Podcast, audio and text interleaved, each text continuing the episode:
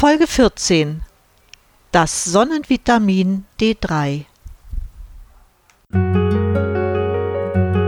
Durchatmen, der Gesundheitspodcast. Medizinische Erkenntnisse für deine Vitalität, mehr Energie und persönlichen Erfolg von und mit Dr. Edeltraut Herzberg im Internet zu erreichen unter quellendergesundheit.com. Herzlich willkommen zu meiner Sonnenscheinsendung über Vitamin D.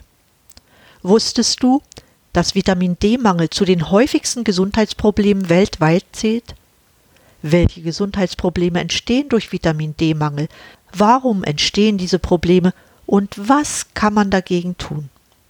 Über all dies möchte ich heute berichten. Da Vitamin D-Mangel gerade hier in Mitteleuropa und speziell in Deutschland weit verbreitet ist, kann es sein, dass auch du davon betroffen bist. Genau wie Coenzym Q10 eine Schlüsselsubstanz für die mitochondriale Medizin ist, hat Vitamin D eine Schlüsselfunktion für die Gesundheit. Inzwischen setzt sich diese Erkenntnis in der Medizin immer mehr durch. Immer mehr Ärzte denken bei unspezifischen Symptomen auch an Vitamin D, weil es doch sehr häufig zutrifft, dass ein Mangel an diesem Vitamin vorliegt. Warum aber ist Deutschland ein Vitamin D-Mangelgebiet? Bis zu 90 Prozent der Bundesbürger sind nicht ausreichend mit Vitamin D versorgt und das in allen Altersklassen. Bekannt geworden ist Vitamin D durch die Knochenkrankheit Rachitis bei Kindern. Lebertran wurde bis hinein in die 60er Jahre Kindern verabreicht, um Rachitis vorzubeugen. Dem deutschen Chemiker Adolf Windaus ist es gelungen, aus Fischöl den antirachitischen Wirkstoff Vitamin D3 zu isolieren. Er hat dafür 1928 den Nobelpreis erhalten. Aber eigentlich ist Vitamin D3 kein Vitamin. Die Definition von Vitaminen ist ja, dass sie vom Körper nicht hergestellt werden können, sondern immer mit der Nahrung zugeführt werden müssen. Anders bei Vitamin D. Mit Hilfe von Sonnenlicht wird Vitamin D in der Haut aus Cholesterin gebildet. Dafür ist ein kurzwelliger Lichtanteil mit 290 bis 315 Nanometern erforderlich. Das heißt, in erster Linie brauchen wir Sonnenlicht, um Vitamin D selbst synthetisieren zu können. So könnten wir 90 Prozent unseres Tagesbedarfs decken ohne Sonnenschutzmaßnahmen. Jedoch meiden wir die Sonne immer mehr wegen des bestehenden Hautkrebsrisikos. Außerdem ist der größte Teil unserer Haut mit Kleidung bedeckt und wir halten uns im Vergleich mit Naturvölkern nur wenig im Freien auf. Hinzu kommt, dass wir in den Ländern, die nördlich des 35. Breitengrades liegen wie Deutschland, in den Monaten von Oktober bis März kaum eine Chance haben, Vitamin D zu bilden, weil die Sonne einfach nicht hoch genug steht. Es gibt noch einen weiteren Faktor. Wir konsumieren nicht genug Lebensmittel, die den Vitamin D-Spiegel anheben könnten. Wenn wir täglich Seefisch verzehren würden wie die Eskimos, hätten wir eine zusätzliche Vitamin D-Quelle. Außerdem wäre dies gleichzeitig eine gute Quelle für Omega-3-Fettsäuren. Mit dem Alter verliert unsere Haut auch noch die Fähigkeit, Vitamin D zu bilden. Ich habe es an anderer Stelle auch schon erwähnt, auch für Vitamin D gilt, dass bestimmte Arzneimittel dafür sorgen, dass Vitamin D abgebaut wird. Dazu gehören Antiepileptika, Cortison und Säureblocker. Dagegen werden andere Arzneimittel in ihrer Wirkung unterstützt, wenn man Vitamin D einnimmt. Dazu gehören die bereits erwähnten Säureblocker, Cholesterinsenker, Cortisonpräparate und Johanniskraut, um nur einige zu nennen. Zur Geschichte des Vitamins D kann ich dir das Buch Vitamin D, die Heilkraft des Sonnenvitamins empfehlen. Ich habe ja schon erwähnt, dass Vitamin D ein Hormon ist. Nach neuesten Erkenntnissen ist es nicht nur für die Knochengesundheit wichtig. Vitamin D beeinflusst die Stoffwechselfunktion vieler Gewebe und Organe. Wenn man den Syntheseweg von Vitamin D betrachtet, so stellt man fest, dass es als Provitamin, das in der Haut gebildet wurde, über den Blutkreislauf zur Leber transportiert wird. Hier wird das Vitamin D mit Hilfe eines Enzyms in eine andere Form umgewandelt, als 25-OHD bezeichnet. Dies ist ein Indikator für die Vitamin D-Reserven des Körpers. In den Nieren und den meisten Zellsystemen wird 25-OHD in 1,25-OH2D umgewandelt. Das ist die aktive Form von Vitamin D. Vitamin D-Rezeptoren können in fast allen Geweben nachgewiesen werden. Beispielhaft nenne ich nur die Bauchspeicheldrüse, die Muskulatur, Zellen des Gehirns und des Nervensystems. Diese ubiquitäre Verteilung der Vitamin D-Rezeptoren erklärt aber auch, warum ein Vitamin D-Mangel zu so vielen verschiedenen Symptomen führen kann. Was macht Vitamin D in den einzelnen Organen? Ich werde hier nicht alle Wirkungen benennen, aber die wichtigsten. Vitamin D unterstützt das Immunsystem, es schützt vor Infekten, das Risiko für Autoimmunerkrankungen wird gesenkt. Vitamin D kann Rheuma vorbeugen. Im Gehirn wirkt Vitamin D antidepressiv, beugt Schizophrenie vor und verringert das Risiko, an Demenz oder MS zu erkranken. Vitamin D ist mitverantwortlich für die Regulation des Blutdrucks. Es senkt das Herzinfarkt- und Schlaganfallrisiko. Weiterhin ist es sehr wichtig für den Knochenstoffwechsel und senkt das Frakturrisiko. Vitamin D wirkt sich auch positiv auf die Insulinproduktion und Blutfette aus.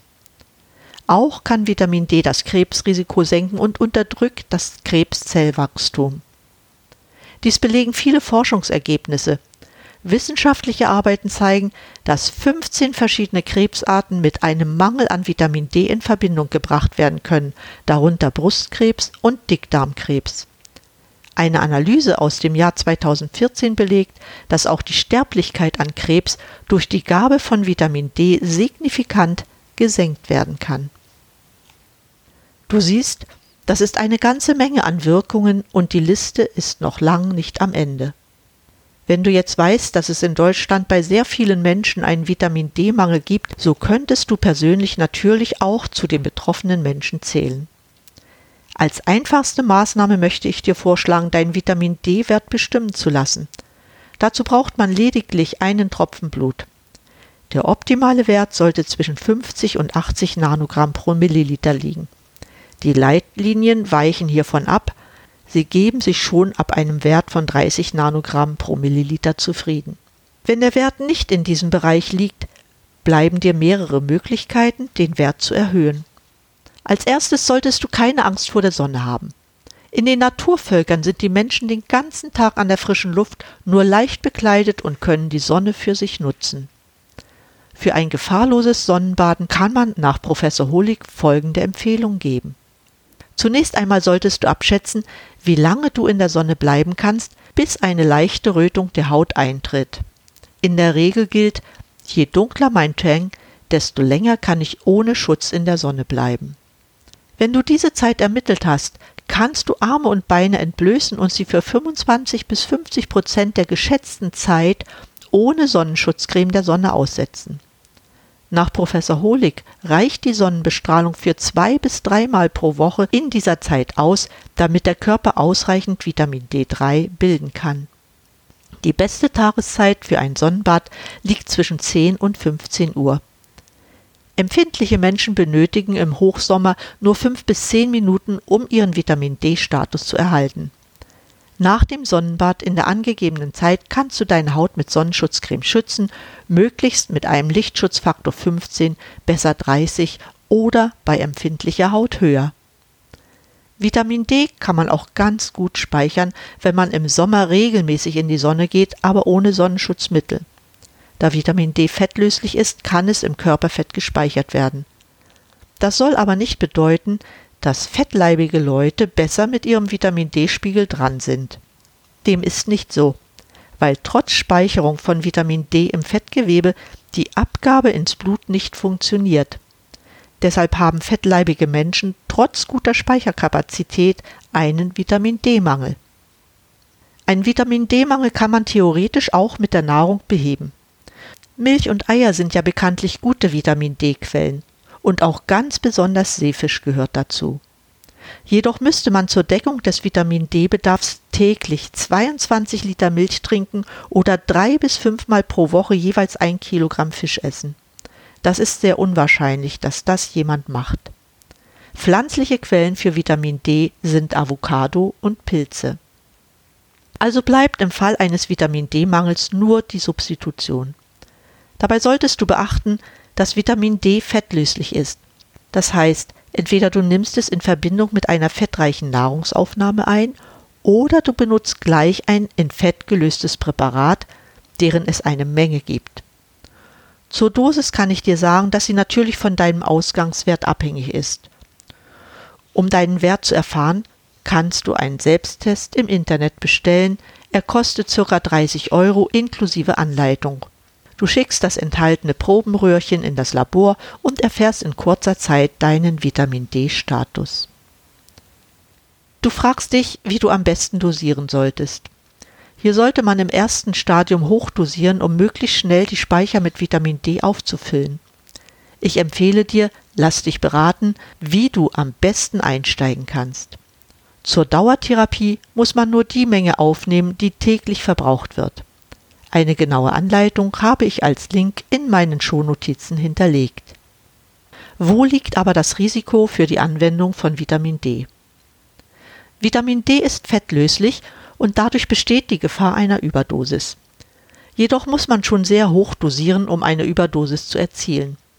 So ist der Fall einer 70-jährigen Frau bekannt, die täglich über drei Monate 50.000 Einheiten eingenommen hatte. Sie hatte sehr typische Symptome einer Hyperkalzämie mit Müdigkeit, Gehschwierigkeiten und Verwirrtheitszuständen. Sie hatte sich nach dem Absetzen von Vitamin D innerhalb von fünf Monaten erholt. Allerdings kann man die Hyperkalzämie nicht allein auf Vitamin D schieben, weil die Frau täglich auch noch drei Gramm Kalzium eingenommen hatte. Engen Zusammenhang damit steht auch die starke Erkältungstendenz im Herbst und Winter. Die Kälte macht uns nämlich bei weitem nicht so viel aus, wie wir immer denken. Es ist das fehlende Vitamin D, das unser Immunsystem schwächt. So schreibt Bilder der Wissenschaft am 8. März 2010. Nur wenn es, gemeint ist das Vitamin D, in ausreichender Menge vorhanden ist, werden die Killerzellen der Körperabwehr mobilisiert, sodass sie eindringende Viren und Bakterien bekämpfen können. Weiterhin konnte in Studien gezeigt werden, dass bei stark ausgeprägtem Vitamin D-Mangel auch das Risiko größer ist, dem Grippetod zu erliegen. Ja, man geht sogar so weit zu sagen, dass Grippe eine Folge von Vitamin D-Mangel ist. Das ist ein Grund mehr, auf eine gute Vitamin D-Versorgung besonders im Winter zu achten. Sehr bekannt ist die knochenstärkende Wirkung von Vitamin D, was ja schließlich auch der Grund für seine Entdeckung war. So fördert Vitamin D die Aufnahme von Kalzium aus dem Darm und dessen Einbau in die Knochen. Damit hemmt es auch den Knochenabbau. Im Zusammenhang mit Knochenkrankheiten, insbesondere Osteoporose, wird sehr oft zusammen mit Vitamin D auch Kalzium eingenommen. Das ist jedoch nicht nötig, wenn man bereits über die Nahrung genügend Kalzium aufnimmt. Ein Vitamin D-Mangel ist bei sehr vielen Krankheiten zu beobachten. Das hängt wesentlich damit zusammen, dass Vitamin D eine entzündungshemmende Wirkung hat. Mit dem Mangel an Vitamin D geht diese Wirkung verloren. Damit ist der Entstehung vieler chronischer Erkrankungen der Weg bereitet. Denn chronische Erkrankungen entstehen fast immer im Einklang mit chronisch entzündlichen Prozessen. Was solltest du noch über Vitamin D wissen? Zur Aktivierung von Vitamin D wird Magnesium benötigt. Bei diesem Prozess wird auch Magnesium verbraucht. Das heißt, man muss in diesem Zusammenhang für eine optimale Versorgung mit Magnesium sorgen. Gleichzeitig wird empfohlen, bei Vitamin D-Substitution auch Vitamin K2 einzunehmen. Vitamin K2 reguliert zum einen die Blutgerinnung, zum anderen leitet es Kalziumüberschüsse im Blut in die Knochen. Das heißt, es sorgt dafür, dass Kalzium dorthin gelangt, wo es gebraucht wird. Damit kann es sich nicht an Gefäßwänden ablagern. Zudem verhindert es die Bildung von Nierensteinen durch zu viel Kalzium. Mengenmäßig sollten 2 bis 3 Mikrogramm K2 pro Kilogramm Körpergewicht eingenommen werden. An dieser Stelle möchte ich unbedingt erwähnen, dass Personen, die Blutverdünner oder andere Arzneimittel einnehmen, die Einnahme von Vitamin K2 mit ihrem Therapeuten besprechen müssen. Damit bin ich am Ende der heutigen Sendung angelangt. Ich wünsche mir, dass du unbedingt deinen Vitamin D-Wert bestimmst oder bestimmen lässt, damit du weiterhin selbst Einfluss auf deine Gesundheit nehmen kannst. Vielen Dank für dein Interesse an der heutigen Sendung. Wie immer kannst du alles noch einmal in meinen Shownotizen auf meiner Website quellendergesundheit.com nachlesen. Ich bedanke mich bei dir, dass du meinen Podcast abonniert hast. Bis zur nächsten Sendung. Bleib gesund, schalte wieder an und atme richtig durch. Deine Edeltraut Herzberg.